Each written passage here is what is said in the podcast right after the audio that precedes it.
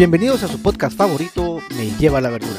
En el episodio de cierre de temporada escucharemos las mejores experiencias de una dama bombero. Empezamos.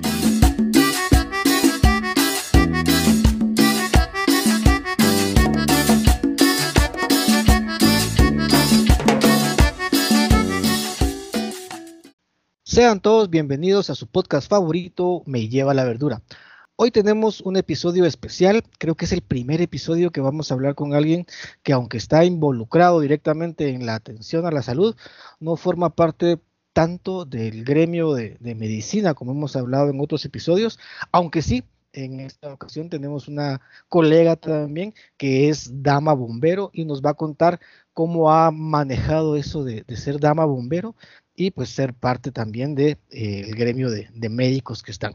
Los dejo con ella para que se presente, por favor, doctora. Hola, hola doctor. Eh, pues mi nombre es María René Jiménez Ralón. Soy tercera, eh, estoy en tercer año de la universidad en la carrera de medicina. En la, y bueno, también soy dama bombero. Tengo como ya casi dos años de ser bombero, más un año de preparación. Entonces, eso. Y gracias por la invitación. A usted, doctora, gracias por atender la invitación. Créame que eh, le confieso algo, es uno de mis sueños eh, frustrados no haber sido bombero. Le comento en mis tiempos, hace mucho tiempo, por cierto, eh, nosotros en tercera o segundo año de medicina hacíamos una rotación con, con los bomberos. En aquel tiempo eran bomberos voluntarios, creo que todavía están, obviamente, ¿verdad? Hacíamos una rotación ahí, íbamos de blanco y hacíamos un, montón de, actividades que hay con ellos. No sé si continuará en, la, en mi universidad, en la San Carlos, de donde yo me gradué, pero fue una práctica bonito y bonita, perdón, y me quedó la, idea de, de ser bombero en algún momento de la vida. Luego, pues pasaron ciertas cosas, todas las cosas, y ya no pude terminar y, ya, no, ya no volví, ¿verdad? Pero me encanta tenerla aquí con nosotros y que nos cuente más o menos cómo es la vida y cómo es eh, ser dama bombero. La primera pregunta que le hicieron sus compañeros fue, ¿cuándo y cómo surge la idea de participar en los bomberos? ¿Qué fue lo que hizo? Bueno, yo quiero ingresar al cuerpo de bomberos, quiero participar en esta institución. ¿Cómo fue esa, esa decisión, doctora? La verdad, doctor, es que es muy chistosa, porque sinceramente a mí yo nunca tuve ese sueño, como dice nuestro himno, eh, ese sueño de niño de ser bombero. Y todos hacen ese análisis como usted lo acaba de hacer, que ay, yo tengo ese sueño de ser bombero, pero a mí nunca, nunca se me ocurrió, en serio. Eh, la verdad, esta surge a finales del 2018 primer año de la U y la verdad, yo totalmente honesta, yo no pasé ese año. Como todos saben, medicina es pensum cerrado y entonces eh, pues me quedé en una clase y nace la idea de hacer algo y este, mantenerme educándome, ¿verdad? Em, y en esto un compañero, un amigo que me dice, eh, bueno, hagamos esto y yo, yo le juro, le juro que no sabía qué me estaba metiendo y bueno, hagamos las pruebas porque es un procedimiento exhausto, pero vale la pena. Y me dice, sí, hagamos esto. Y yo, ah, sí, sí, hagamos esto. Entre ver si trabajaba, hacía algo más. Eh, hicimos las pruebas, nos llamaron y ahí nace la idea y fue como un compromiso. Y entonces lo, lo hicimos ambos, nos grabamos de bomberos. Ok, doctora, te entiendo esa parte del, primer año. Creo que ya les conté alguna vez que yo tuve, eh, pues, perder, yo perdí una clase en primer año, perdí biología, me recuerdo, y ese año también como era pensum cerrado, pues yo en lugar de ser bombero me metí a la escuela de técnicos de rayos X del Roosevelt, fíjense ustedes, entonces yo también soy técnico de rayos X, ahora ya realmente pues puedo leer las, las, las diapositivas, las radiografías, ya no puedo tomarlas muy bien seguramente, pero sí, eso fue lo que yo hice en ese año que estuve pues preparándome para sacar mi clase que tenía pendiente y preparándome para segundo. Como tú dices bien, eh, creo que uno no deja de, querer aprender cuando se mete a esto de medicina. Sabía que era un año que pues podía trabajar y pues y trabajé también, pero hice otras cosas para, para aprovechar el tiempo. Te, entiendo perfectamente esta parte. ¿Cómo es la preparación? Preguntan, doctora. ¿Cómo es el proceso de preparación que tú mencionas ahí y cómo fue el, el entrenamiento? ¿Cuánto tiempo duró? Todos esos detalles, doctor. Bueno, las inscripciones se abren el primera, segunda semana de diciembre, pero de diciembre, de enero, perdón. Y bueno, el año en el que nosotros nos metimos empezaron en diciembre. Uno puede acercarse a cualquier estación de bomberos municipales y pedir la papelería para poder asignarse. eh, tiene que ser la más cercana a su casa y llena ese papelito con todos sus datos y ya en la semana de, bueno, el primer, la primera llamada es a la estación en donde uno se inscribió em, y tenemos que hacer un par de eh, semanas de ejercicio, entonces es como dos o tres semanas de ejercicio, eh, solo los fines de semana y conferencias y como que le van instruyendo un poco y ahí fue cuando ya me fui dando cuenta a qué me metí y luego le llaman para hacer el último examen físico em, para ser admitido y el examen psicológico. Entonces, eh, es exhaustivo, eh, vale la pena y luego, cuando uno ya lo aceptan, eh, se tiene que presentar con todas las cosas que le piden. Por ejemplo, a mí, dama bombero, me piden trenza, uñas cortas, uniforme completo, botas lustradas, el, uniforme nítido y como es una institución cívico-militar, eh, es una revisión militar la que hacen, entonces es de abrir filas, como una escuela politécnica y mm, el respeto y los rangos es igual. Aproximadamente dura un año, más o menos, como primera semana de febrero, primera, a primera semana de diciembre. Em, la verdad es que es muy gratificante saber que uno puede hacer todas las cosas que le van poniendo porque son varios módulos. Está incendios, atención prehospitalaria, rescate, eh, orden cerrado, que es esto de la escuela politécnica, y salud y bienestar, o sea, la salud física de uno, porque uno tiene que tener la condición para poder hacerlo. Ok, mira qué interesante, yo no sabía que era, había como un pregrado entonces antes de, entrar directamente a la escuela. Entiendo que es así. ¿Cuánto tiempo es ese pregrado? ¿Dos, tres semanas? ¿Un mes? Es como un par de, un, par de fines de semana. Entonces lo llaman a la, es, a la estación donde uno se inscribió y le pasan unas diapositivas, así como vayan entendiendo a qué se quieren meter. Y luego eh, ya lo llaman así como, bueno, este día vamos a hacer ejercicio de como 7 de la mañana a mediodía, a ver si no se mueren. Y, obviamente, sí, si usted ustedes me miran o me han visto en la comunidad, yo me muero subiendo las gradas de rabanales, así que, eh, pero eh, no es imposible. Y entonces esas par de semanas es como dos fines de semana y el tercer fin de semana ya es a la escuela. Ok, y, es mucha gente la que llega, los grupos son grandes de, de, ¿Cómo se les dice en ese momento? ¿Aspirantes o estudiantes o cómo se les llama? En ese momento somos aspirantes. Eh, toda nuestra estadía en la escuela somos aspirantes. Entonces, em, aspirantes somos, eh, por ejemplo, en mi año nos inscribimos como 430, una cosa así y entramos como ciento y algo, un poquito más del 100 y nos graduamos 70. Ah, ok, sí, o sea, sí hay un, proceso de, depuración de alguna manera, ¿verdad? ¿Cómo es la graduación, doctora? ¿Es algo así con toda la, la, pompa de una graduación de una institución cívico-militar, como tú me dices, o es algo más como, como teórico, digamos? Sí, la graduación sí es un, es un acto cívico-militar en la, en la MONI. Uno está bien, bien parado ahí desde las seis y media de la mañana y la grabación es con las 10, entonces eh, es un acto largo, somos, por ejemplo, nuestra promoción era, era grande, era de 70 personas. Y entonces cada uno le leen su, su nombre, le ponen, eh, se llama imposición de casco, entonces uno lo tienen ahí formado en fila y tiene que saludar a todas las eminencias o las, a los directorios y entonces le ponen su casco y le dan su grado de bombero, que por ejemplo yo me gradué, cualquiera que se graduó de la escuela es de tercer, es tercera, eh, bombero o dama bombero de tercera clase, y entonces eso es lo que está en mi, en mi uniforme. Ok, dama bombero de tercera clase. Una pregunta que surgió ahí, que la platicamos antes, creo yo, era lo del TUM eso me quedó un poco confuso porque yo entendí, o sea, me, explicaron el término que es técnico en urgencias médicas. ¿Es así? ¿Ustedes también tienen ese, ese grado académico o, cómo funciona esto? No, eh, yo por ejemplo, yo soy bombero municipal de tercera clase, hay TUMS y los TUMS estudian tres años para poder convertirse en técnico de urgencias médicas. lo principal de ellos es que ellos pueden dar medicamento en, el, en la calle, y, por ejemplo, yo no. Entonces, eh, por cosas legales y políticas y demás. Entonces, ellos son los que están entrenados para hacer eso. Bueno, entonces los técnicos en emergencias médicas tienen una preparación extra, digamos, al, al de bombero de tercera clase, ¿verdad?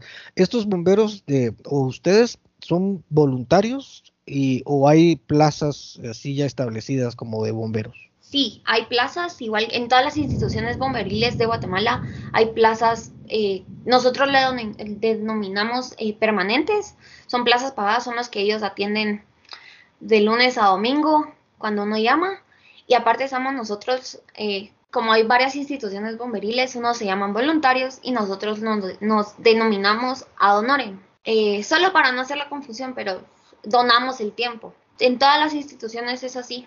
Ok, perfecto. Entonces me queda muy claro esto. ¿Cómo es un día en la estación de bomberos? Preguntan tus compañeros de primero. Esto le hizo uno de primero que creo que también quiere estar, está pensando en inscribirse porque pregunta cómo es un día en la estación de bomberos. Creo que todos estamos influenciados por algunas películas. Yo me recuerdo que cuando yo era jovencito vi una película que terminó de enamorarme de querer ser bombero que se llamaba Marea de Fuego no sé si la verdad se escuchaba alguna vez, pero preguntan acá cómo es un día. Cuéntanos cómo es un día en la estación de bomberos. Sí, sí. Entonces, eh, una, un día normal, la verdad es que no hay nada normal en un día de bomberos, pero eh, recibimos turno. Eh, es, una, es un intercambio como cívico-militar, como lo platicábamos. hacemos el intercambio, nos dan nuestras tareas y tenemos tareas designadas para todo el día o podemos cambiar a mediodía. Y luego em, estamos ahí esperando a que suene el teléfono. Em, suenan los timbres y las luces, que es, que es lo que nos indica para poder salir. Uno sabe en qué carro está y qué tiene que hacer. Eh, uno ya tiene la preparación para salir corriendo para cuando toque el timbre, a lo que sea. Normalmente son llamadas de atención prehospitalaria, de atención médica y traumas. Ok, eh, el uniforme es así como, como, como se ve, vuelvo y repito, perdón por mi ignorancia en este campo, pero eh, no conozco mucho. Entonces, ¿es así como en las películas? ¿Lo dejan ya listo solo para enfundarse el, uniforme? O, están uniformados ya? o cómo funciona esto? Bueno, eh, yo tengo mi uniforme puesto todo el día, entonces estamos listos para salir corriendo, literal. Y el uniforme, tal vez creo que, que se refiere a usted, es el de incendios. Ese ya está también listo para que uno lo pueda agarrar lo más rápido que pueda y salir corriendo. Ok, creo que esa era la, esa era la forma de, preguntar, ¿verdad? Ese uniforme específicamente. Y aprovechando que lo mencionas, eh, ¿has, ¿has, atendido ya alguna emergencia donde se haya, haya habido un incendio? ¿Cuál es el papel de, de, de una dama bombero como tú en esos momentos? La verdad, como yo soy la nueva, en mi estación sigo siendo la nueva porque las últimas eh, promociones después de mí no han llegado nadie a la estación, entonces todavía tengo este papel. Eh, la verdad es que es esperar órdenes y ver qué me ponen a hacer. Tengo que saber hacer lo que me pongan a hacer. Em, ya sea mangueras, agua, eh, herramientas, lo que uno, lo que uno le digan, la verdad. Y estar preparado.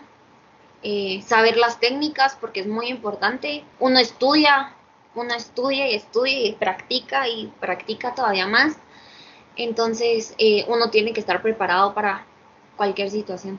Sí, me imagino, qué, qué interesante eso de, mantenerse en constante práctica y estudio. Mm, no tengo el conocimiento, como te repito, pero debe ser todo un arte eso de, llamémosle arte, a apagar el incendio. Me imagino que los incendios no no sé, me corrige si me equivoco, deben tener una clasificación dependiendo el, lugar. Eh, ¿Puedes hablarnos sobre eso? ¿Sabemos sobre eso? Sí, claro. Hay muchos tipos de incendio. Uno, bueno, los principales son estructural, que es como una casa, un comercial, algo que involucre concreto, madera y... Mm, bueno, hay muchas clasificaciones, empecemos por eso.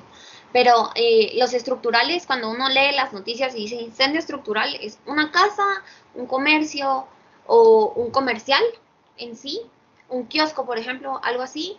Un incendio forestal es literal eso, que se está incendiando el bosque. Esos son uno de los más peligrosos. Y luego ya los podemos clasificar por el material que sea. Entonces está la clasificación de A, que es orgánicos, B, inorgánicos, C es gases inflamables, D es, no me acuerdo, y K es aceite, eh, por ejemplo el K, que es uno de los más difíciles de pagar, por eso todos los que trabajan en comida rápida me podrán decir si no, si sí, eh, tienen que limpiar muy muy bien, porque eso agarra fuego como en dos segundos y se incendia todo. Y entonces eso, eh, por ejemplo, en las cocinas hay un extintor especial, no es el que uno mira en la universidad, que es rojito, que ayuda a apagar todos los anteriores, como mesas, eh, bancas o lo que sea. Y, pero el de la cocina es un plateado que es especial para poder apagar ese tipo de incendio. Ay, mira, qué, qué bueno saber eso. Justo eso me lleva a la siguiente pregunta. Creo que eso no lo, no lo platicamos, pero sí la hicieron y olvidé mencionártela antes, pero era sobre los tipos de extinguidores, me pusieron. No sé si se dice así o extintor. Entonces, te explico. La, la pregunta era un poquito larga porque decía, ¿qué extinguidor le compro a mi carro? Entonces dije, bueno, está interesante, o sea, me imagino que debe haber algún tipo de, clasificación también, porque aquí por donde yo vivo hay un mercado muy grande cerca y venden extinguidores, valen 30 quetzales, pues son chiquititos, pero no sé si sean esos los que son apropiados o cómo puede uno saber, se puede acercar con ustedes y preguntarles qué debo comprar. Normalmente te pueden decir, pero la verdad es que no van a atenderte si no es una emergencia y menos ahorita. Si en temporada de COVID y uno va a tocar, la verdad es que eh, no podemos abrir la puerta. Eh, bueno, y la otra es que el carro, normalmente sus carros tienen un extintor que es como de este tamaño, es como el tamaño de su antebrazo, eh, que es especial para, para eso. Es un eh, extintor de CO2, entonces sí lo pueden usar, de, cualquiera debería poder usar un extintor, es, no, es muy, no es difícil y debería ser importante tener uno en su carro.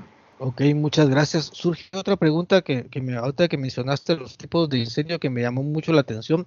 ¿Hay una preparación especial para, como dijiste, que los bomberos de, de, incendios forestales, que es uno de los más peligrosos, ustedes tienen como una subespecialidad, hay una preparación especial para ser bombero en ese tipo de incendios o todos los capacitan para ese mismo, bueno, me imagino que sí en el momento de emergencia, pero debe haber como una subespecialidad, si me ocurre, ¿es así? Sí, eso es correcto. Eh, yo estoy, eh, por ejemplo, yo estoy capacitada para un incendio forestal en general.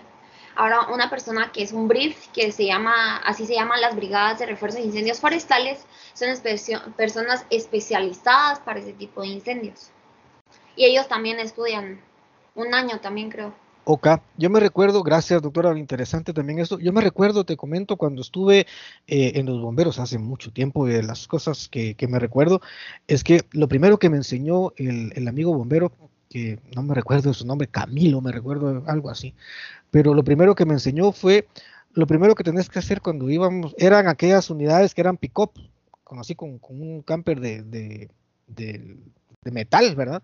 Él iba parado atrás y yo iba adentro de la unidad y lo primero que me dijo cuando bajamos, me recuerdo que fue en el trébol por un accidente X, no me recuerdo muy bien, pero lo primero que me dijo fue, primero no te pongas en peligro, porque si no, no vas a ayudar a nada y me vas a, me vas a ocupar el espacio, así entre jugando y medio en broma, medio en serio, pero creo que es lo primero que te enseñan, a primero salvaguardarte tú y después empezar a ayudar, sigue siendo esa la, la primera cosa que enseñan o de las primeras cosas que enseñan. Sí, claro.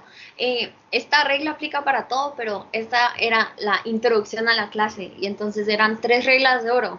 Primero mi seguridad, segundo mi seguridad y tercero mi seguridad. Porque si yo no estoy seguro de ayudar o hacer algo, eh, ¿cómo voy a ayudar a alguien más? Esa es la mera eh, verdad. O sea, si uno no está seguro de algo, si uno no está seguro en un lugar seguro, por ejemplo, yo no me puedo poner a atender a alguien a mitad de la calle si yo sé que no estoy segura. Entonces, primero es la seguridad de uno siempre, eh, porque si no, primero uno va a ser estorbo y no va a poder ayudar, y entonces solo va a ser ocasionar un problema más grande. Ok, súper interesante esto. La verdad que sí, esas tres reglas de, de, oro creo que aplican para todo. También los que trabajamos en medicina creo que es importante. Y sobre todo eso que dijiste, no estorbar. Creo que eso debe ser la primera regla cuando uno llega al externado en el hospital, ¿verdad? Seguir instrucciones y, y quitarse los lugares donde puede hacer estorbo más que ayudar. Una cosa que nos preguntaron y que nos dijeron, me dice si se puede contestar, yo espero que sí. Tu primera experiencia eh, tu primer servicio, cómo se siente, es emocionante, es, se asusta uno. Yo, yo me recuerdo, te, soy sincero, voy a contar yo mi experiencia. Mi primera vez, ¿sabes qué me atormentó a mí mucho? Y me da mucha risa comentarlo, pero me dio, mucho miedo. El tubo, no sé si todavía lo usan, eh, deslizarse por el tubo. Como nosotros no recibimos entrenamiento con ustedes, sino que llegamos porque la U nos mandaba a ser voluntarios, ¿verdad? Y, y me recuerdo que había una manguera enrollada en la base y, se veía súper altos, y yo a la padre, y, miraba y, los colegas bomberos eh, se tiraban y solo ponían el brazo y se resbalaban maravillosamente bien. Yo la primera vez que me tiré, me recuerdo, no, obviamente no saqué chispas, pero me agarré tan duro que, me dolieron las manos y, me duelen las manos. ¿Todavía es eso? ¿Cómo fue la primera vez, tu primera deslizada, no sé cómo se dirá? Perdón, pero no te riendo mucho. Eh, la verdad es que a uno nunca le enseñan a tirarse un tubo. Pero, ah, perdón, ya. Eh, nunca le enseñan a tirarse un tubo, pero tenemos esto que se llaman prácticas. Entonces, nosotros también hacemos prácticas antes de ser bomberos completos. Mi primera experiencia fue en una estación que queda por al, fin, al final del Aguilar Batres. La verdad es que nunca me voy a olvidar, hasta me recuerdo el nombre del paciente, pero obviamente eso no se puede decir. Eh, fue una situación intensa. Uno tiene que saber qué va a hacer, porque normalmente uno va en la ambulancia y uno se va poniendo de acuerdo qué va a jalar, quién va a jalar qué y qué, eh, qué papel va a hacer cada uno. Entonces, eh, la verdad es que fue algo intenso. Eh, nunca, uno termina, o sea, nadie me dejará mentir en el campo de la salud, uno cuando termina de hacer algo con lo que lo quiere hacer, pero, ajá, termina como hasta temblando, se queda quieto y se queda así como, yo acabo de hacer eso, pero sí, eh, fue una, eh, no hay nada como ir a un carro sin cinturón, sin nada, a como 120 kilómetros por hora, tratando de que la persona paciente llegue a llegue a, un centro hospitalario para que lo puedan asistir. Entonces, tal vez esa es la parte que a mí, tal vez comentando un poco más allá, eh, esa es la parte que a mí no me gusta tanto.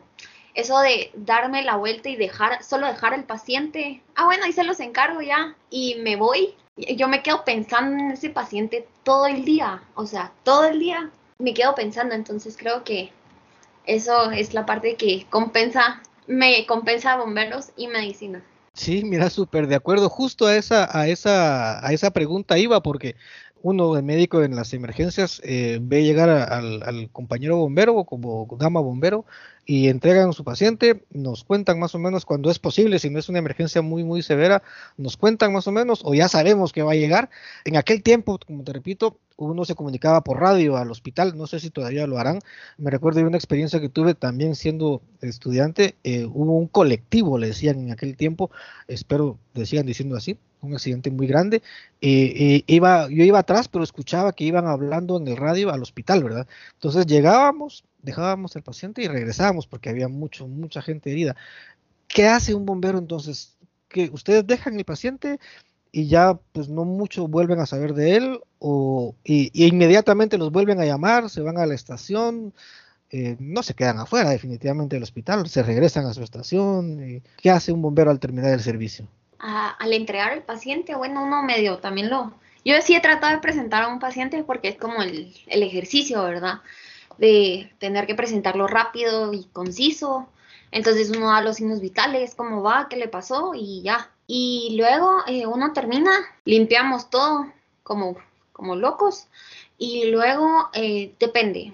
Si fue un accidente esparatoso, que es donde hay involucrado, eh, ha involucrado mucha sangre el accidente, eh, uno se va en algo llamado fuera de servicio. Entonces se va directo a su estación, va a lavar la ambulancia, la desinfecta y, y demás.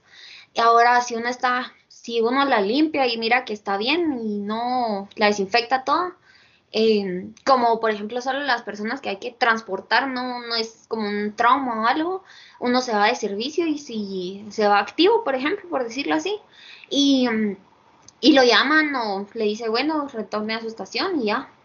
Y hasta que suene el otro timbrazo. O sea que si vas de regreso y hay algo en el camino, igual te pueden volver a llamar y, y puede pasar eso que tardes mucho tiempo en volver a la estación con un, con un servicio y, y, te quedas afuera y afuera y afuera. Sí, claro. Eh, yo eh, personal, en mi experiencia, fue uno de mis primeros turnos especiales. Estos son los turnos que uno hace como a honorem. Todos los a honorem se quedan en la estación haciendo el turno. Y salimos a las 9 de la mañana de la estación y regresamos a las 3 de la tarde. Sin agua, sin comida, sin nada. Porque uno no puede llevar nada en la ambulancia más que su equipo, ¿verdad? Entonces, ese fue un día, por decir menos largo. Sí, impactante eso. me llama la atención eso de que no puedas ni detenerte a, a comer, ¿verdad? Nosotros también estamos acostumbrados a eso y eso que estamos en un lugar fijo como, como externos, como internos, ya como residentes también puede pasar eso, pero qué, duro, ¿verdad? Estar afuera todo el día y que no, no puedas eh, atenderte, ¿verdad? Eso es importante, ¿verdad? Tu, tu, comida. Algo que preguntaron tus compañeros ahí que me gustó mucho la pregunta y quizás aquí sí te voy a dar como, bueno, tú tienes todo el tiempo del mundo para contarnos, pero eh, me, la, me, la, pusieron así con, hasta con corazoncitos, no te digo quién porque la conoces, pero eh, me puso que nos cuente sus mejores experiencias participando como dama bombero. Y me imagino que algo deben de saber de, de, tus experiencias, algo les has contado, porque me lo pusieron así como encarecido, ¿verdad? Que nos cuentes sus mejores experiencias. ¿Nos quieres contar, doctora? Sí, tengo, tengo la idea de que Pero eh, una de mis mejores experiencias es cuando uno ya como va agarrando confianza, igual que en el hospital, o sea, no es muy diferente cualquier carrera de la salud cuando uno ya va agarrando como confianza de, atender a un paciente. Y entonces eh, este paciente era pediátrico y yo tomé el cargo. Y no sabe lo satisfactorio que es llegar al hospital donde uno tiene que llegar y que le digan qué buen trabajo o que uno los normalmente yo sé que es un estereotipo, pero a veces pasa que los doctores son como amargos con uno. Y entonces, eh, como bombero, ¿verdad? Eh, entonces que le digan a uno eh, qué buen trabajo hizo, o sea, el paciente estaba, la paciente estaba nítida.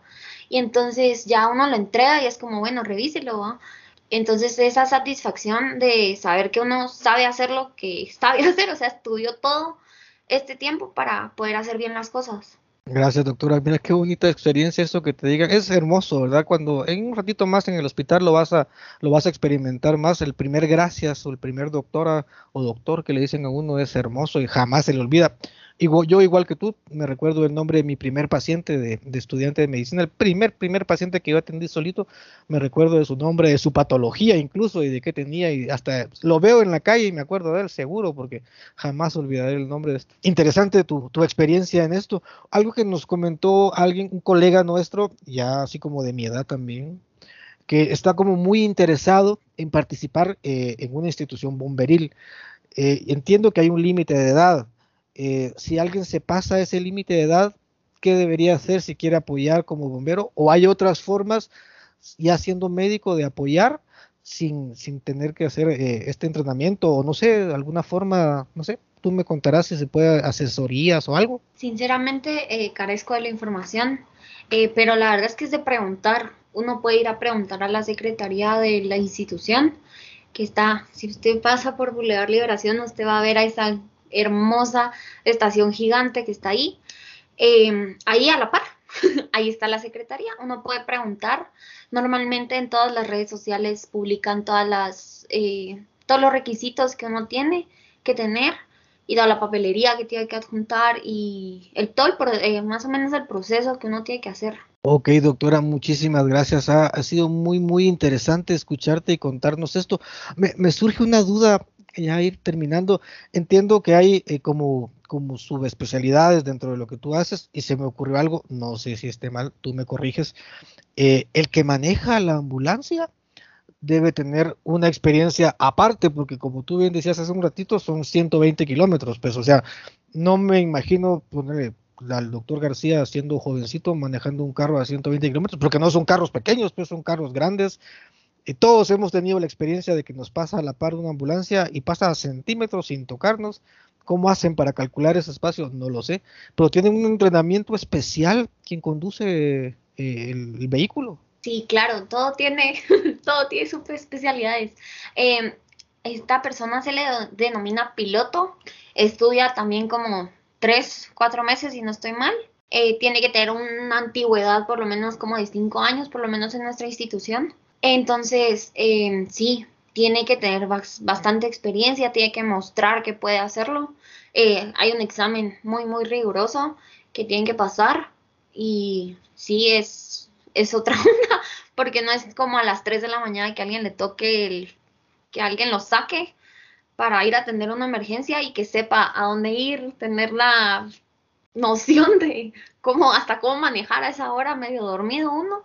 Entonces sí, es un examen muy riguroso y la antigüedad es, tiene que ser vital, o sea, no puede ser, por ejemplo, yo no podría ser piloto ahorita.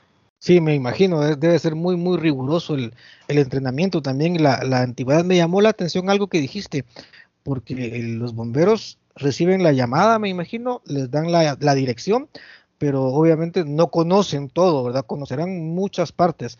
¿Se puede perder uno ahí? ¿Se, ¿Se pierde uno? ¿Qué pasa si me pierdo como bombero?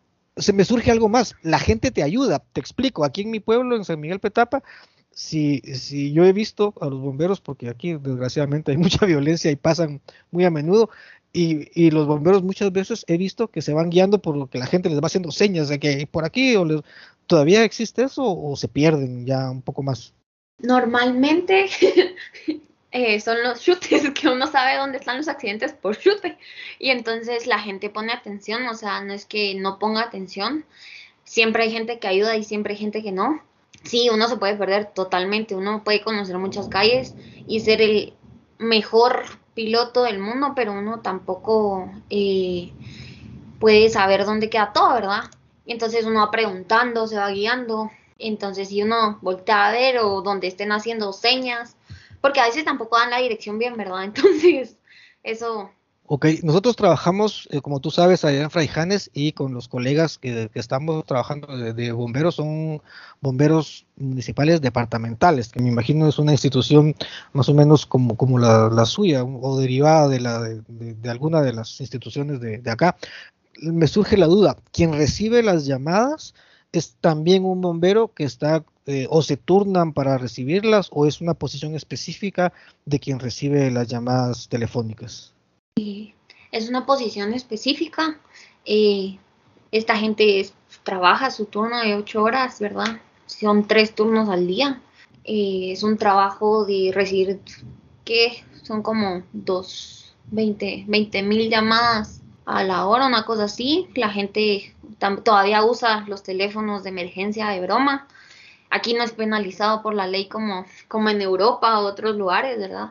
Entonces, sí, es un turno, es una persona especial que eh, es una cadena, o sea, siempre todo es una cadena y todo va ayudando a una cosa. Entonces uno llama, recibe la llamada y bueno, este está jugando, no, o sí, entonces la pasan para poder despachar la unidad, que es lo que uno sale corriendo cuando las lucecitas se encienden.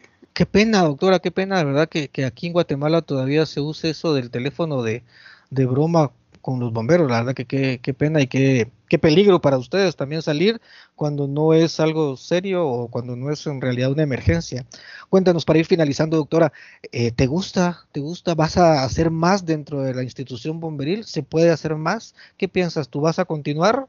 Sí, eh, me, me, gusta, como decíamos al principio, eh, yo no sabía lo que me estaba metiendo, pero luego uno se va enamorando, o sea, es, es una, son dos cosas. Uno le puede terminar encantando algo, como a mí, yo, mis dos amores son medicina y bomberos, y tal vez hay gente que no, ¿verdad? Que no le gusta para nada eso de estar a las 3 de la mañana y que lo despierten para ir a atender a gente, que hace tres semanas tengo tos. Entonces, eso eh, pasa en el hospital, doctora, no te preocupes, no te preocupes. Llegan con tos a las 3 de la mañana y hace dos meses que tengo tos, exactamente como tú lo dices. Sí, es que parece chiste, pero, pero no. Entonces, eh, sí, la verdad es que sí, me encanta, me encantaría seguir creciendo dentro de la institución. Eh, también medicina, o sea, es algo que he tenido que aprender a balancear. Entonces, es, es muy bonito y crecer es o sea, tanto en medicina, tanto en bomberos, es una meta, entonces sí. Perfecto, doctora. Para ir terminando ya, a ver, ¿qué consejo le das a esa tu compañera o compañero que está escuchándote y que mandó la pregunta de quiero ser bombero o cómo ser bombero para que se acerque, que espere o qué va a esperar? Se va, ¿Cómo le, le aconsejamos que decida, que dé el paso para ir a pedir la información? La verdad es estar 99% seguro de que lo que lo quieren hacer, porque es un proceso largo, tienen que aprender hacer mucho, uno se pierde muchas cosas, o sea, también la carrera de medicina, como todas las eh, carreras de salud, uno pierde eh, a veces mucho tiempo y da su tiempo para otras personas, entonces tiene que tener eso muy, muy en cuenta. Yo lo que mi consejo es háganlo, eh, no saben lo que se van a divertir, lo que van a aprender, lo que van a conocer un montón de gente que está dispuesta a enseñarles ayudarles y hay gente que va a terminar siendo su familia y nada que ver con ustedes, o sea, en serio, hay gente que yo en mi vida hubiera creído que hubiera estado ahora en mi vida y entonces eh, es algo muy, muy bonito, es especial, entonces que lo hagan, ese es mi consejo. Gracias, doctora. Qué gusto platicar contigo y qué bonito quedó el episodio. También me encantó aprender tanto de los bomberos. Cada vez los admiramos más. Muchísimas gracias por dedicar tu tiempo también a, ayudar desde, desde este ángulo a la salud. Tu trabajo es siempre pues muy bueno y tu trabajo siempre es de mucha ayuda para todos en este país que queremos tanto y que pronto vamos a ver saliendo de esta situación tan complicada que nos ha tocado vivir. Muchísimas gracias doctora, qué gusto saludarte y esto ha sido todo por hoy en nuestro episodio de su podcast favorito Me lleva la verdura. Nos vemos pronto.